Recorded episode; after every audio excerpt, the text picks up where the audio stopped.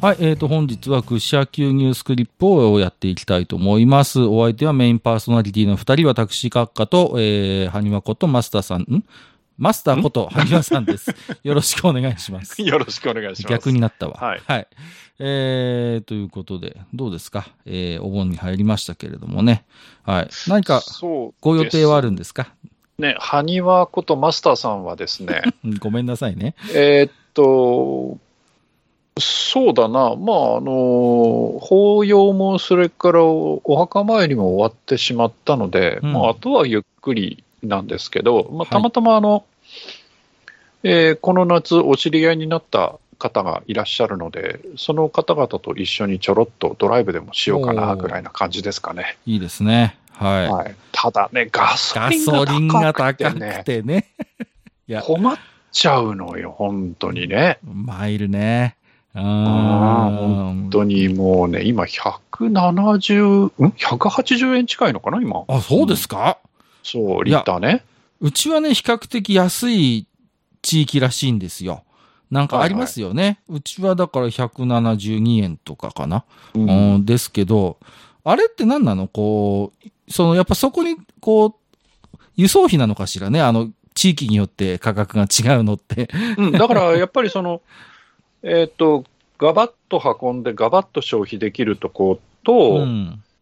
あとはやっぱりその、何？それこそあの、閣下が好きなスケールメリットって言葉があるけどさ、はいはいはい、はい。うん。で、それでどうしても輸送費のその割合が高くなっちゃうところっていうのは、その分、どうしても下駄履いちゃうよね。うんうんうん。っていうことだと思うんですよ。だからうんあの大きな港が近かったりすると、案外ガソリン安かったりするでしょ？そうそうそう。だから、うん東北だと八戸とかね、やっぱうんり港町なんで、港、大きな港ありますんでね。で、その、えっ、と、石油、うん石油じゃないや、その石油関係の、うんえーまあ、貯蔵施うんあーそうね設とか、その荷下ろしのある辺の町だと、うん。案外安めだったりするよはいね。はいはい。やっぱりね、ありま、まあ、ただね、地域差にしたって、それ、まあ、それ以前にもめちゃくちゃどこの地域も高いのになって、いやー、うん本当に、あんまり気軽にドライブに出かけたくなるような値段じゃないですよね。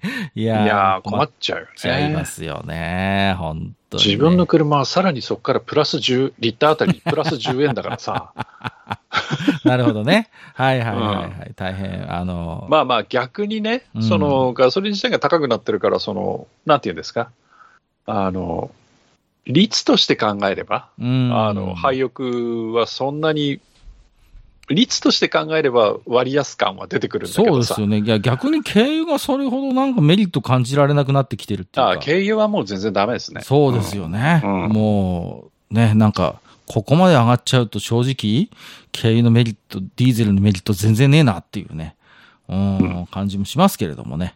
はい。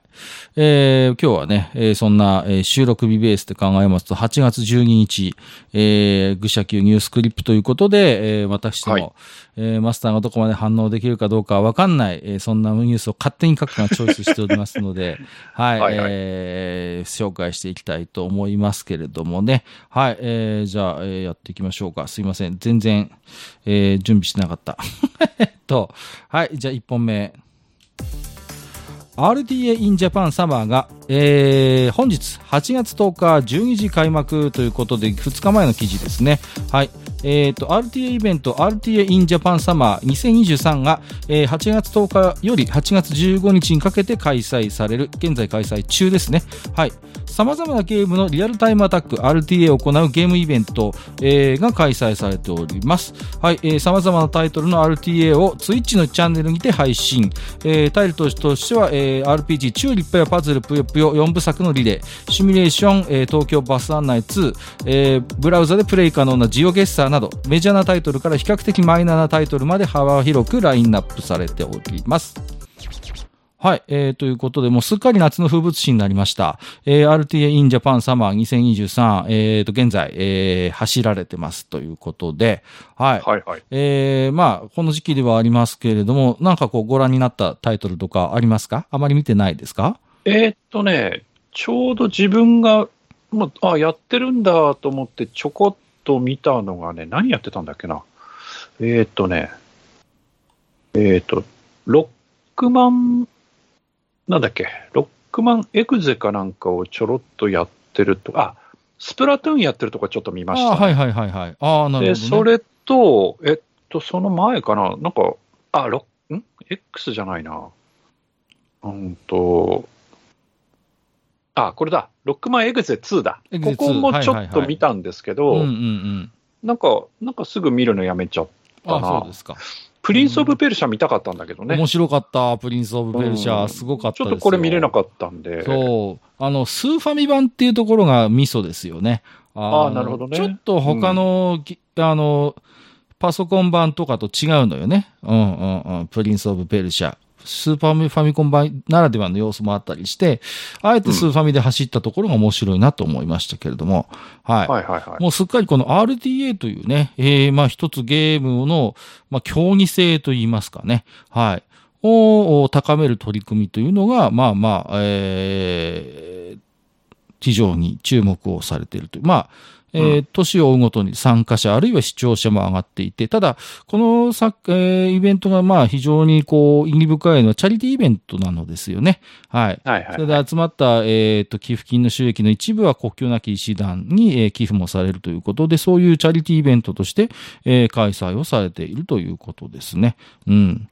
で、あのーどうですかね、この RDA っていう、こう、まあ、一つゲームの楽しみ方っていうのを、こう、マスターなんかどういうふうにうん考えてらっしゃるのかなっていうのはちょっと聞いてみたかったんですけど。いや、別にいいんじゃないですか。うんうん、うん。あ、の、あのですね、うんそれこそ自分がゲーセンに、まあ、入り浸ってた時代って、あの、それこそベーマガのチャレンジハイスコアってはいはい、はい。コーナーがあってね。で、まあ、普通は、その、いろんなゲームの、まあ、高点数、最高点数をその集計して、ベーマガに送って載せてもらうっていうのをやってたんだけど、やっぱりその頃から、そのゲームの楽しみ方って別に点数だけじゃないよねうんうん。っていうのがあって、で、例えば自分らがやってたのは、例えばアサルトプラスのイージーをどれだけ短い時間でクリアできるかなんていうのをやってね。はい、はい。で、それをその記録として、まあもちろん他にやる人もいないんだけど、そういう記録をちょっとその、あの、ゲームの記録欄に一個、一個ちょろっと変なの載せて、その出したりとか、うん。そういうことはやってもらったりしてたんですよね。だから別にその、うん、最短時間でクリアとかっていう楽しみ方は立派なゲームの楽しみ方の一つだと思うんで、はいはいはいはい。全然いいと思います。だから別にね、バグ利用だろうがなんだろううんが、すごいタイム出せんだよね、それはそれで面白いことだと思うんそうで。ですよね。うん。うん。まあだからゲームの楽しみ方のなんていうのかな、あの、マスターのおっしゃる通り、別にあのね、えーメーカー側が提示しているもので遊ばなきゃいけないなんてことは何もないわけであって、うん、うんそれこそね、ルールによってはそのバグ理論でも何でもありで、とにかくエンディングを見せるみたいな走り方をされる方もいらっしゃるし、まあ逆にゲーム内で用意されているうルールに沿って、えー、完走するみたいなね。様々な一つのゲームにおいても、いろんなルールをこう設定して、こうタイムを競うといったような遊び方が、まあ実際されているのであって、まあなんか、うんなんて言うんですかね、こういう RTA っていうのもなんか一つの、こう、だからゲームのなん多様な楽しみ方の一つの現れとして僕も面白いなと思って見てますし、うんあとはやっぱりこう、実際あ走ってらっしゃる奏者さんのコメントとか、解説の方のコメントを聞いてると、やっぱそのゲームに対する愛みたいなものをすごい感じるんですよね。やっぱこう RTA として走るぐらいですから、そのゲームがすごく好きで、あの、愛があるなっていうことを思うんですよ。で、中にはね、なんだこれみたいな全然知らないマイナーなこうゲームをあえて走る方とかがいらっしゃって、まあ、ある種 RTA in Japan のイベントに出ることで、僕が好きなこのゲームのことをもっとみんなに知ってもらいたいっていう思いを持った方っていうのも少なからず登場してくるようなイベントだと思うんですよ。なんかそういうのってすごくこう僕、なん好ましく見ちゃうんですよね。なんかそういう自分が好きなものをみんなにも知ってもらいたいっていう、なんか本当に純粋な、なんかそういうこう思いみたいな、熱意みたいなものを感じると、ああ、いいな、素敵だな、とこう 思っちゃうんですよね。うんうん。ただそういうのをきっかけに、だから RTA でこうやって、まあ一つ多くの方が注目するイベントで、こう、ね、えー遊ん、えーゲームをプレイして、ぜひみんな、こんなゲームがあるので知ってもらいたいですっていう、なんかそういう思いを伝えるというのも、なんか一つの表現として非常に、うん、なんかいいもんだなと思って、はい、えー見てましたけれどもね。はい。えーで、今回は何ですか？えー、5日間やるんですか？はい。えーという明日までみたいですね。明日、明日、ん？明日まであ、違うか。明後日か。明後日までですあ違う違う、15だ。15まだまだ、そうそうそうそう、はいはい長いんですよ。まだまだあった。まだまだ長いんですよ。はい。えー、ということで、はい。ね。あの、全だろうねーこの。最後の最後にあるときめきメモリアル藤崎しおりエンド目隠しっていうの、これ熱いな これすごいですよね。これ見たいなあのね、ゼルダの伝説も見ましたけど、もうね、もうわけわかんないレベルですよ。音とかなのよね。もうさ。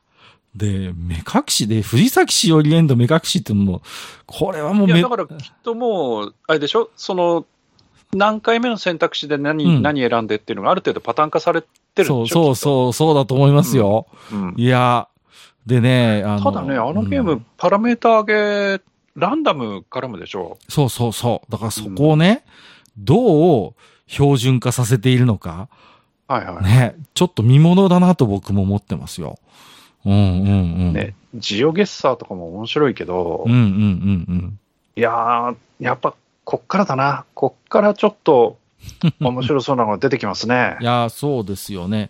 だからうん RTA のなんか面白さって、もちろん自分で決めた最適化されたプレイングが彼ですごいっていうのもあるんだけど、なんかミスったりした時のリカバリーみたいなのも結構、あれなんですよね。見物なんですよね。どうやって取り戻すのかみたいな。そういう、こう、イレギュラーが起きた時の対応力みたいなのもこう出て、出ちゃったりするんです。そこがすごいと、おーと思ったりしたりね。はいはいはいうんいや、本当に、あのー一つの立派なゲームの楽しみ方だなと思あとはやっぱりその、あの、奏者さんとあと解説者さんのトークなんだよね。あ、そうそうそうそう。それが面白い人ってやっぱりさ、うんうんうん。やっぱりこう、ちょっと、こう、なんか、ああ、見ててよかったっていう。あのね、ねそうですね。うん今回で言うとね、あのーあれです。あの、これだな。極魔界村。はい。これはぜひちょっと後 YouTube で見てもらいたいな。はいはいはいもう掛け合いが面白くて。うなんかもう昼間にやってたんですけど、あの、はいはいもう深夜ラジオのノリなんですよ、なんか。いや、見てもらえばわかると思いますけど、うんはいはい、これ、極魔界村ぜひ見てみてください、今回の。もう、なんか深夜2時ぐらいの、あの、ラジオののテンションでやってますから。はいはいえー、ということで15日までやってますんでね、まあこれ公開されるのいつかわかりませんけど、はい。いやえー、どうだ、これ、イース7とかもあるね。そうなのよ。ルーンファクトリーとかもあるし。そうそうそうそう、そうなんです。あ、これドラクエ2も熱いな。ドラクエ2ね。2時間、予定時間が2時間55分ってどういうこと？おかしいだろ。いやー、ロンダルキア、えー突破できんのかな？えー、どうやって逃げるんですかねえね。本当に。いや、時のオカリナ。うん。いや、すごいですよね。こうやって見るあ、と。メトロイド。アトミックロボキット25分っていうのもすげえな。これも見てえな。そう、結構、だから、ジャンルも時代も結構、あれですよ。イース3なんて1時間5分でできるんだってよ。えあの、メガドラ版の。おかしいおかしい。想像できないもんね。想像できないんですよ。ベベイグラントストーリーだって2時間だって15分じゃん、これ。えー？ベイベイグラントストーリーなんて俺最初の方なんかドラゴンみたいなの出てくるとこで詰まってやめてるな。いやいや、本当にもうね、うん、わけわかんなく、うわあ、バトルが劣化、うわあ、すいや、もう本当に楽しいゲーム満載ですので、はい。はいえー、まあ、えー、後々 YouTube 化もされますけど、ぜひね、スケジュール見ていただいて、はい。はい、えーそうですね。いや、これ、ときめきメモリアルはちょっと見たいな。あの、ちょうどなんだっけ、あの、デンファミニコゲーマーさはいん。の YouTube 配信かなんかで、なんか、あの、新人の声優さん、女性の声優さんがなんか今、ときメモやってるのを、連載っていうかね、はいやってて、なんか、なんか爆弾いっぱいついて、わあ、大変だ、みたいなとこ、たまたま今日ちょろっと見ましたけど、八方美人は損しますよ。本当にね。そうそうそう。いや、懐かしいですね。場合によってはね、一回爆発させるのも手なのよ。あ、そうそう、早期にね、うん爆弾処理しちゃった方がかえってね。そうそうそう。あんまりこうギリギリでこう粘ってるとかえって、果て詰まりになるのよね。で、こう、何？自分のこう狙ってる子以外の。好感度をダーンって下げてしまうっていう。そうそうそうそう。そうでもないことはないんだけどね。ね、うんそう、その辺も、はい、えー、含めて、えー、ちょっと、まあ、いろいろ楽しいタイトル入ってんなと思っておりました。はい、はいえー、ありがとうございます。私も見たいと思います。はいでは次のニュース。えーディズニー CEO 最近の劇場公開作品の興行成績が期待外れだったことを認める、えーホーテッドマンションにインディ・ジョーンズと運命のダイヤル。最近の2作品が立て続けに興行面で期待外れとなったディズニーにとってここの数ヶ月はやや多難な期間だった。ディズニーの劇場公開作品を取り巻く状況は残念なものだが CEO のボブ・アイガーはこれが全てではないと確信しているそうです。しかし一方で最近の興行成績が期待外れだったことを素直に認めております。ディズニーの決算報告で劇場用映画の成績を改善する計画について尋ねられた映画はもう少し対極的な視点に立つことなどを提案しているそうです。はい、えー、ということで、ディズニーの肝入り2作品、振るわずということで、はい、えーどうも CEO にとっては、えー期待外れであったということを認めているということなんですね。はい。えーで、実はディズニーの劇場公開作品に関しましては、えっ、と、なんていうんですかね、えー二極化が、えーはっきりしておりまして、えー非常にいい成績を上げるものもあれば、えー期待外れでなかなか工業成績が上がらないものにちょっとこう二分化してしまっているというような評価もあるようですね。ただ全体を通して見ると、やはりディズニーの映画というのは全体的に不振に陥っているという評価が、えーほとんどで、えーと、例えば話題作であっても、えー出だしこそ好調だったもののすぐに勢いを失ってしまい、えーなかなかこう成績が伸びてこないといったようなことが、えー実際に起こっているようです。はい。まあ、ちなみに。何ですか？ん？これはあれですか？はいあの、我々が琵琶を弾きながら、あの、平家物語の、あの、頭のところをやればいいんですか？乗車必須の断りを表すとか言えばいいんですか？おごれる者も久しからず。そうそうそう。ただ春の夜の夢のごとし、ね。そうそう。竹木ディズニーもか風の前のね、地理に同じっていうことを言えばいいんでしょうかね。いや、あのーはいあのね、まあ僕結構まあ、インディ・ジョーンズを見見ましたし、まあ最近のちょっとまあ見てますけど、あのーちょっとユニバースに頼りすぎよね。やっぱりこう、この作品を楽しむためには、これを見てなきゃちょっと楽しめないみたいなのが多すぎですよ。やっぱり。うんうん。うんマーベルしかり。うん。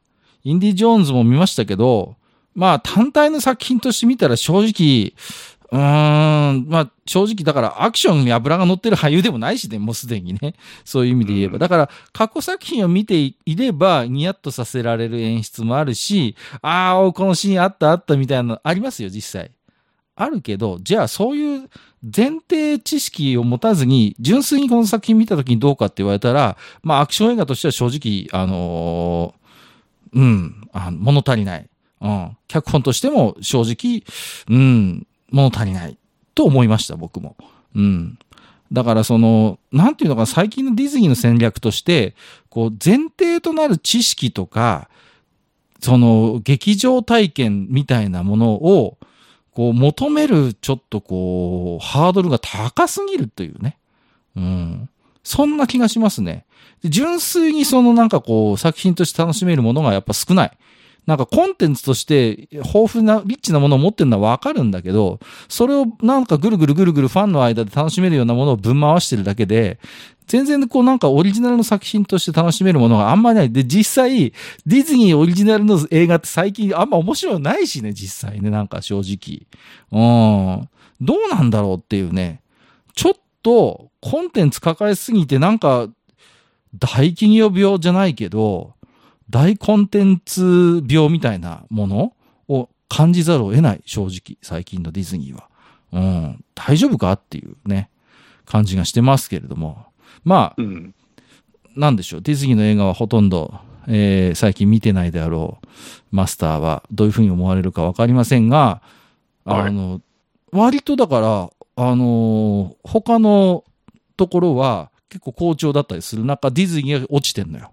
実際。う。うんあ、そうなんだ。そうなんです。あんだけ豊富なコンテンツを持っているにもかかわらずですよ。うーん、どれがディズニーの映画かっていうのをそもそも区別してないのでね、はいはい、はい。なんとも言えないんですけど、うん。うん、でもあの、何ですか、その、マーベルの関係だとか、まあそういう関係はともかくとして、あの、ディズニーによくありがちなの、なんとかとなんとかみたいなさ、はいはいはいはい。作品あるじゃない。うんあ、の、タイトルがね、日本の放題がなんとかとなんとかみたいなあありますのね。についてる、なんか人人形姫的なやつとかさ、うん。マーメイド的なやつとか、なんか、なんか最近も、なんかちょっと吸ったもんであったじゃないですか、そのアリエルが、その、うんどうたらこうたらとかねありますね。はい。うん。だからなんか、うん。いや、正直言って別に、何ですか？もう、最初からつまんなそうだもんね。いやー、そうね。うん、いや。あと、オリジナル作品は正直ちょっと、あのーポリコレとか、LGBT のもう、なんていうかな、ん。が強すぎて、はいはいはいなんかね、ちょっと正直もう、なんかね、うーん、うーんって思っちゃいますね。なんかいや、なんでもそうじゃないやっぱり、あまりにもその優等生的な作品ばっかり並べられてもさ、うん、そうなんですよ。だから、うんなんていうんで、その、ある種のディズ、まあ、もともとディズニーっていう会社は、その結構倫理観にうるさいところで有名で、あの、いわゆるその F ワードみたいなものも、まあ、一切出せない会社なんですよね。他がまだ F ワード出してても、あの会社の作る映画だけは絶対ダメだったわけですよ。もう、ね、そうそうそうそう。パあれだ、あんだけ荒くれ者がいっぱい出てくるパイレーツ・オブ・カリビアンだってダメだったんだから。F ワード。うんうんうん。ただ、その、まあ、それはそれとして、最近のちょっとこう、もう、なんていうか、縛りというか、な、なんなんだろうな、自情自爆に陥っちゃってるんじゃないかなっていう気もするんですよね、そういう意味においては。なんか、いや、そりゃだってあれダメ、これダメってやられたらさ、うんうん、ねえやっぱり一方では、そういうのあんまり関係なくてさ、うん。ねえなんか、竜巻に乗ってサメが飛んでくるみたいな 映画がさ、人気になったりするわけじゃん。まあまあまあ、そうですよ。ねまあ、いろいろあの、炎上もしましたけど、バービーなんかも、うなんか結構面白いらしいということで、もう見、え。うん。見に行こうかなと思って、なんか、ある種そういう首引きをどこか外れてる作品の方がむしろ注目されて、うんうんうんうん、なんかこう、わ話題を振りまいているような、えー状況っていうのもあるのかなと、うん、うんは思うんですよね。うん。なんでしょうね。思うにその、いわゆるエンターテインメントの世界って、まあ、なんていうの？必ずしもこう、素行が良かったり、ね、ちゃんとした倫理観が成立する世界が支配するものでもないじゃないですか、そもそもが。うん、ねむしろね、そう、うんむしろそういうものをいた逸脱するところにある種の、あの、楽しさであったりとか、っていうのをこう見出す世界でもあるわけですよね。なんか、まあ、例えばアウトローとかね、そういうなんかこう、いうものに対しての魅力。現実ではとてもこう、受け入れがたいような、そういう、ね、倫理観であったりとか、まあ、行動みたいなものも、まあ、映画の中だからこそ、作品の中だからこそ許容されるということがあって、そういうものって、だから、なんかある種現実で成し得ないものの代替としての映画の魅力っていう要素は確実にあると思うんですよ。でそういうものを、なんていうの？まあ、いろんな声があるのかもしれないけど、なんか積極的に排除する方向に行ってしまうと、なんだか、見る前から、あ、なんとなくこんなストーリーでこういう風に終わるんだろうな、みたいなのが、特にディズニー映画においては、分かってしまうというね。うん、の、僕、ここ数年は感じます。綺麗なものばっかり見すぎなんだよね。ああ、そうそう、そうなんです、そうなんです。うんだから、いや、こういう言い方は、もうとってもよろしくないと自覚しながら言いますけど、じゃあ、その、てめえらのある国ってそんなに綺麗な国かよっていう。うん、いや、そうね、うんまあまあまあ。だから、いや、自分たちのね、その、実際にその会社のある国のね、足元見てごらんなさいなって話でさ、うんうんそんな綺麗な社会ばっかりじゃないぞうん、っていうさんんそれをなんか全部目を塞いで耳を塞いでさ、はい、私たちの作る作品はこんだけ綺麗なものって、こういう社会を目指して作ってますみたいにやられたってさ、うん。そりゃついてきませんがな、っていう気が僕はしちゃうんですよ。うんうんうん。まあちょっと100%同意はできないけど、うんまあまあ、だから、おっしゃってることはわかりますよ。やっぱり、その、じゃあ、今のディズニーにね、そういった、その、まあ、暗い社会の暗部みたいなところに目を向けた、その、えーっと、社会にそのいろいろ問題提起をして問いかけるみたいな、その、社じゃあ社会派的なね、映画が作れるかったら、まず作れないよね、きっと。まあまあ無理でしょうね。うん。作ったとしても綺麗事で終わるよね。はいはいはい。そうそうそう。うんそれはそうだから、ですよ。だからそんなもんが面白いっていう話に結局なっちゃう気がするわけよ。うんうんうんうん。うん、いや、いいんですよ。別におとぎ話はおとぎ話で作っていただいて結構。はい。それはね。うん。うん。それこそ、シンデレラがね、ガラスの靴を履いて王子様に見初められてると、そういう話もいいですよ。それはそれで。うん。でも、そればっかりやられてもね。はいはいはい。うん。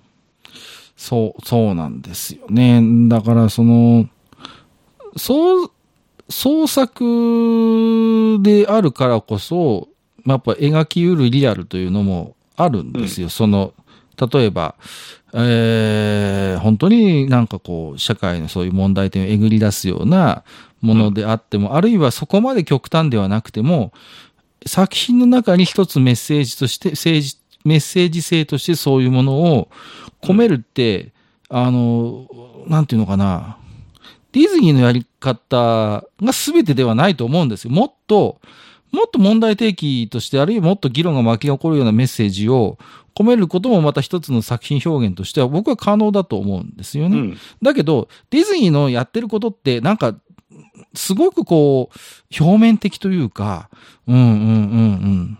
まあ、で例えばね、あの、実写版のリトル・マーメイドで、まあね、アリエルが黒人だったってちょっとまあうん話題になりましたよ。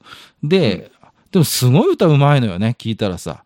まあ、うん。で、すごい納得を、まあまあ、納得というかね、うん、まあ、ある種の説得力はあったし、まあ別に彼女が黒人だからうんぬんということを全く言うつもりはありませんけど、ただ一方でやっぱり、あの、89年でしたっけ？えっ、と、アニメのファンからは、やっぱあの時のイメージがあるから、みたいな、うーん、のもあって、ちょっといろいろと、あの、わ物議を醸したってことがあった時に、うん僕が最初に思ったことは、いや、あの、彼女の歌声は素晴らしいし、演技もいいし、うん、まあ、じあのそれはそれで納得するんだけど、それリトル・マーメイドである必要はあったのかなっていうのはもうずっと付きまとってるのよ。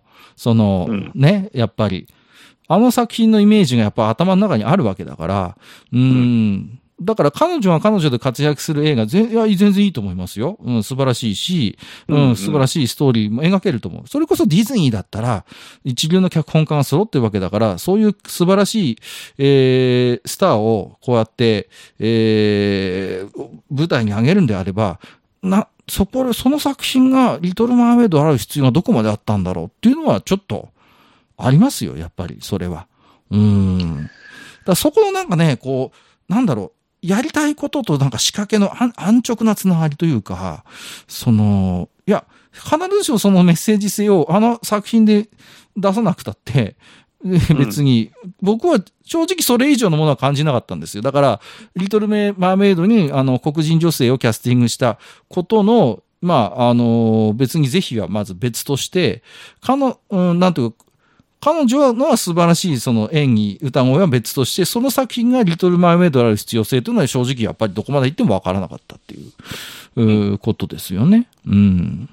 でもさ、ディズニーはなんか、すごい浅はかだなと思うのは、なんか公式のね、ツイッターなんかでも、あ、あの、私もアリエル、アリエルになれるんだ、みたいな、そういう黒人の女の子のなんかね、コスプレしてる写真とかをすごい微笑ましくリツイートとかしてるわけ。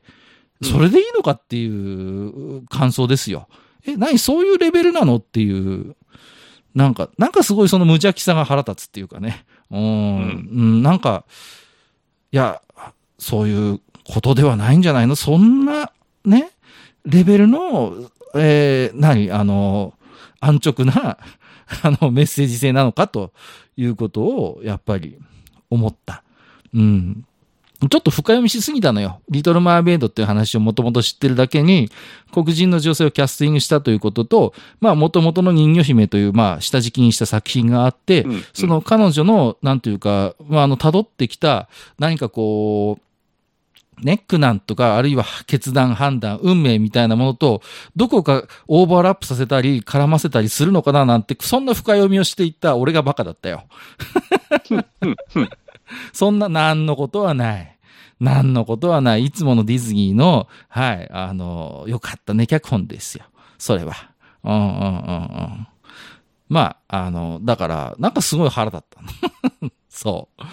いや、もっとやり終わったと思うよ。もともとの人魚姫の彼女の運命と、例えばそういうなんか人種的な何かものをね、どこかこう、まあ、うまくこう、消化させるやり方って僕はあったと思う。一切ないからね。リトルマイメイド実写版にはね。あうんすいません。なんか一人で熱く喋っちゃいました。ごめんなさい。はい。まあ、あの、なんかいずれね、ちょっと、どこまで行ってもそういう仕掛けが安安直で、とてもじゃないけど、真面目にそういうものに取り組んでるとは思えないやり方を見ててね。うん。っていうふうに僕は感じます。はい。し、えー、マーベル作品に関しての前提知識が増えすぎ。ちょっと。うん、なんか本当に、あの、お便り会で喋った、あの、シューティングのタコツボ化じゃないけど、もう始まってるんじゃないかなと思います。ちょっとそういう、特にマーベル系のコンテンツに関して言えばタコツボ化、もうマニアのものになっちゃってるんじゃないっていうい。や、だってそれ言ったらスター・ウォーズなんて完全にそうじゃん。スター・ウォーズもそうなのよ。そうそうだって、じゃあ、ね、だって今度やる、みたいなのってさ、今度やるマンダロリアンディズニープラスに閉じこもっててさ、うん出てこないわけじゃん。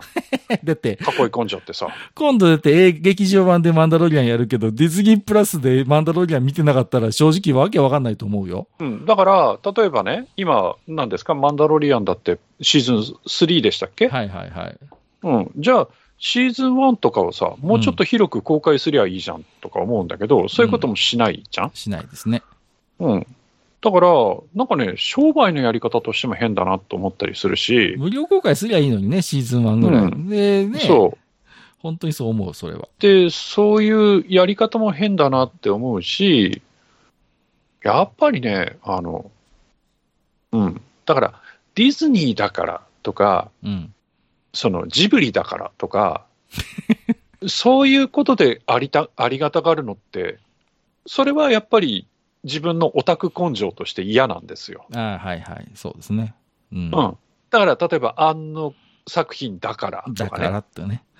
うんな、なんでもそうなんですけど、はい。その、要は、その、作品の一つ一つに対して好き嫌いとか合う合わないっていう論は全然いいんですよ。はいはい。だけども、最初からディズニーだからとか、スター・ウォーズだからとか、そのジブリだからとかっていう、なんかその、そういう、なんていうかな、その、区分けでもう、もう無条件で手を挙げてウェルカムしちゃうっていうのは、自分のオタク根性としてはやっぱり許せないので、うん。うん。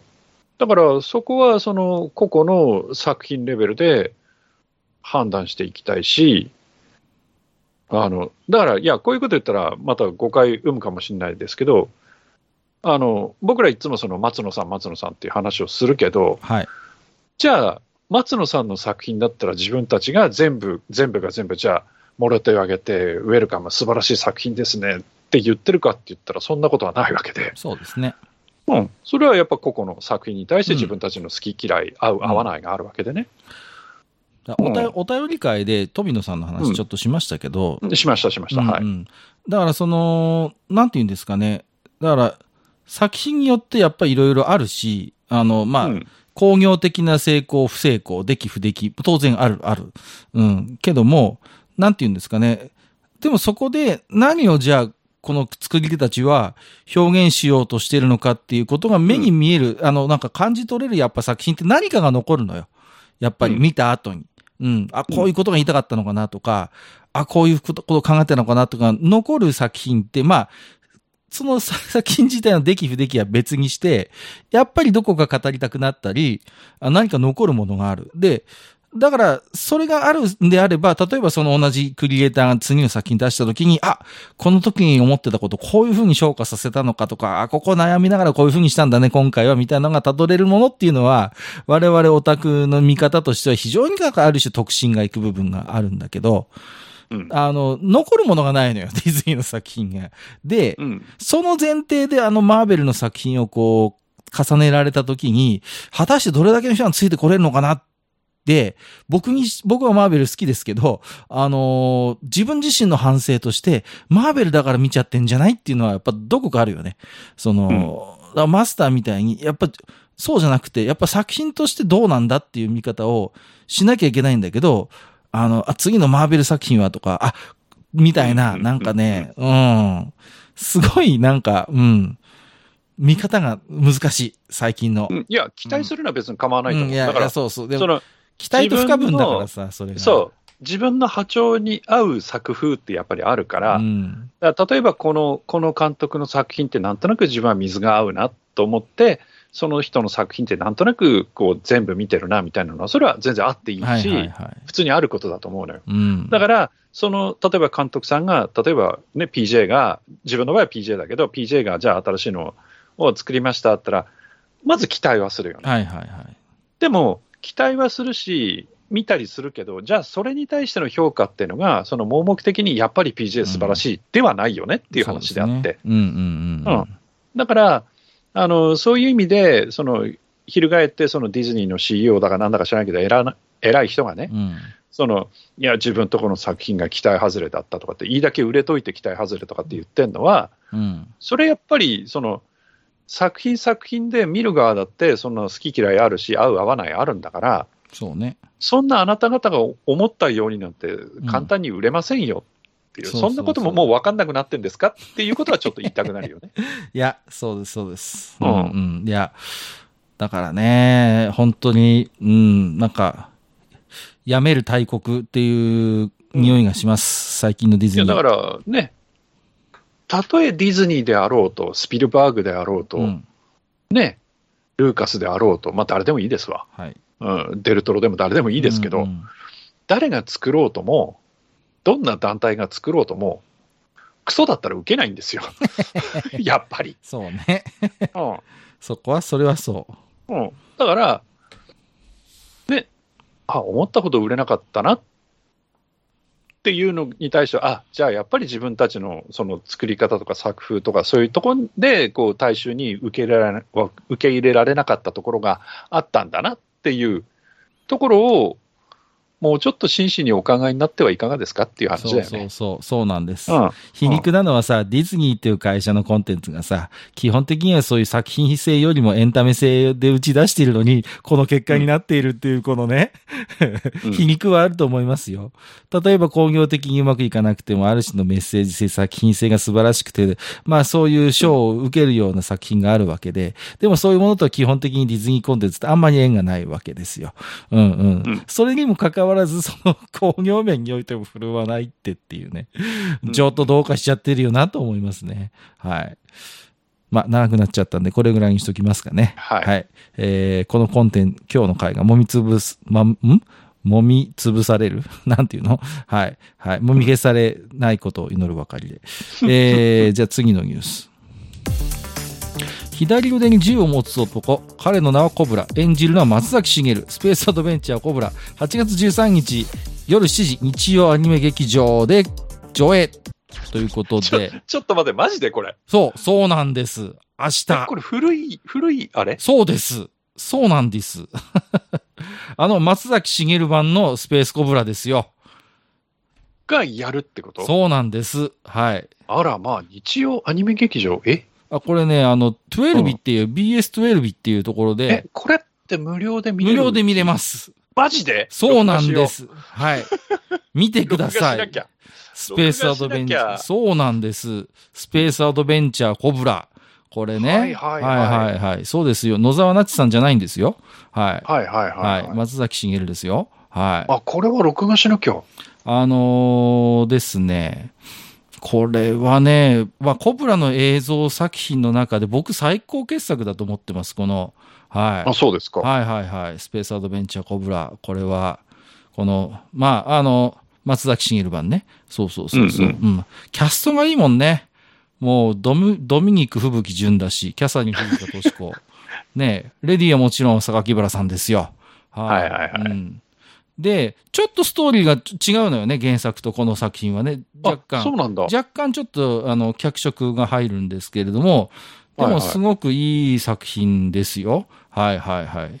だって、出崎さんだからね、出崎、出崎治さんですから、なんと言っても。うんうんうんはい。もう、スタッフはもう間違いないですし、本当に、あの、映像作品としても素晴らしい。これ明日はいはい無料で見れます。はい。。あ、これは、これは、あの、はい。収録終わったらすぐに録画予約をしたいと思います そうそうそうそう。はい。レコ、レコーダー容量あったかな？ぜひ、ぜひよろしくお願いします。はい。で、この BS12 の日曜アニメ劇場のラインナップ見ていただきたいんですけど、なかなかね、光る作品あるのよ、これ。ここっちのリンクかな？はいはい。はいはいえーっと、ちょっと待ってください。はい今開きますからね。結構いいですよ、ここ。無料で、えー無料で見れるんですけと、ど。ルパン三世ザ・ラスト・ジョブ。はいはいはいはい。これお、はマクロス F やるじゃん。やりますよ。はい。えー、そうそう、ちゃんと。実はね、マクロス F ってちゃんと見てないのああー、よね。ぜひ、この2作品、はい偽りの歌あ、メモー。リーズ。そうなのよ。えー、すごいでしょ？あ、ビーナス、あ、これはもうやっちゃったのか。ビーナス戦記とかもやったのね。過去のやつもなかなかのラインナップですよ。こうやわ、すげえ。スペースバトルシップヤマトだ。なんでこんなのやったの？いや、そりゃその一つ前を、うん、見て、まあその前後を見ていただければ、こう。や。いやいやいや、わかりますけどね。ええこれ、これは黒歴史ってことで抹殺して良いのでは？まあいいや。はい。いやいやいや。はい。あくまで個人の感想です。あはいこの、あれですよね、39のエターナルファンタジーとさ、我が青春のアルカディアでこのバトルシップヤマトを挟むあたりちょっとこう、憎い演出ですよね。これ悪意ありそう、ありすぎじゃない？これ悪意がさ。いや、これね、あの、この枠僕結構注目してまして、へえ、はいはいはいすごいですね。そうなんです、これ。あこれはちょっと盲点だったな。ここ、これえ、でもこれ無料枠なの？いつも。無料です、無料です。全部無料で見れます、これ。はい。え、はいマジンガー Z インフィニティとかもやってたん。やってたのよ。そうなんです。はい。そう、へー過去の作品も見ても、これなかなかですよ、これ。そうそうそう。去年のね7月ね、クラッシャージョーやってくれたのよね。HD リマスターで。え、どっちのタイプだろう？どっちの話、氷結監獄の方、えーと、そっち、そっちです、そっち、そっち。はいはい、はい。おおいいですね、いいですそうね。なんです。はい。はいはいいいですよ。本当に。だからね、いやで、あの、僕ね、この枠に注目し始めたのは、そもそもこの枠ってね、何年だったかなそんなに古くなくて、えっ、と、ちょっと今見てますけども、えっ、と、2020年からこの枠が出てたんですけど、ええー、そうなの？あのね、これ前マスターにも喋ったと思うんですけど、2002年、20年の10月に雲のように風のようにやってくれたのよ、ここで。ははは。そうそう、この枠で。そう。で、あんまり再放送してくれないアニメなのよね、これ。うん。あの、ファンタジーノベル大賞第1回の大賞を取った高級小説が、あの、原作なんですけど、で、あ、こ結構いいチョイスすんなと思って、たまにこの、あの枠見てるんですけど、はい。で、ちょこちょこね、我々、あの、おっさんにも嬉しい、あの、チョイスをしてくれるんですね。あいい情報をいただきましたね。はい。そうそうそう。とりあえず明日は録画だな。はい。ザブングルグラフィティとかさ、うん。結構、だから、貴重な、あの、テレビスペシャル系のやつも、あの、ちょこっとやってくれたりしてね。はいはいはいそうなんですよ。うん。なかなかね、この枠ね、あの、ちょっとたまにチェックするといいのややってくれるんで。そうですね。はいはいはい。そうなんです。ぜひ、えーチェックをしていただきたいなということです。あの、去年も8月にヤマトスペシャルやってくれましたから、はい。あの、テレビシリーズの再編成した特別編集版とかね。そうそうそうあはいはいはいやってくれましたしね。うん、2199ね。うん、そうそうそうそう。ぜひ、はい。パトレーバーも123全部やってくれてます。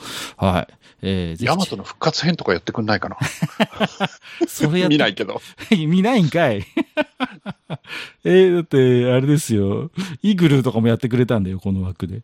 そうなんいや、復。活編はね、ぜひあの、前なんか、2199とか見た人うんに、うんうん。ぜひ見ていただいて、なんだこれって言っていただきたいなっていう作品なので、はいはいはいはいはい、復活編は。ね。そうですね。うん、あれひどいから、本当に。メイゾン一国もやってくれてますからね。あの、もういいですね、移りゆく。季節の中でデジタルリマスター HD 版、ね、えー90分。メゾームはね、あのー、何ですか？またあの声優の話になるんでしょ、どうせ。うん、京子さんが島本さんっていうのはね、個人的には受け入れがたいんですよ。はいはいはい。はい何回聞いたかしら、このくだり。はい、まあまあいいんですけどね。はいはいはい。なので、まあ、実写版の伊藤美咲もひどかった。まあ、はい、はい、いいですわ。ということで、ぜひ、えースペースアドベンチャーコブラ、もう絶対間に合わないな。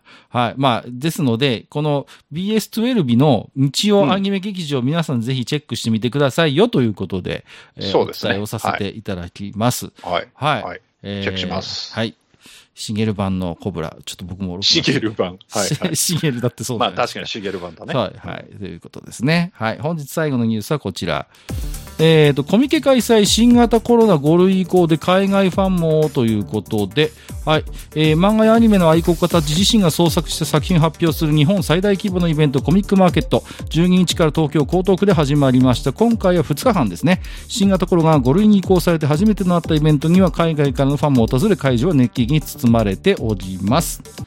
はい。ということで、えっ、と、今回で102回目になりましたね。はい。えっ、と、2日間の開催になっておりまして、えー、収録日ベースで考えますと、今日、明日ということになってまして、えー、私、今回は行かなくて良さそうです。はい。ですので、ゆっくりしてます。はい。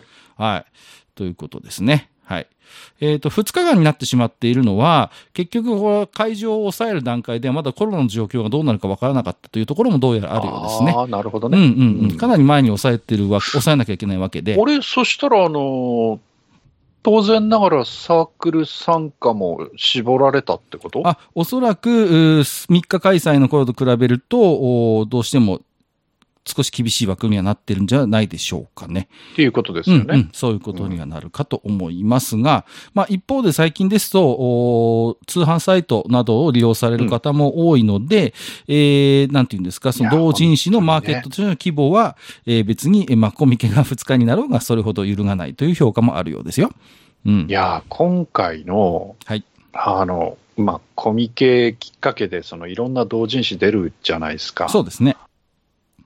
いやー、今回は散財させられてますわ。あ、そうですか。すでにマスターも。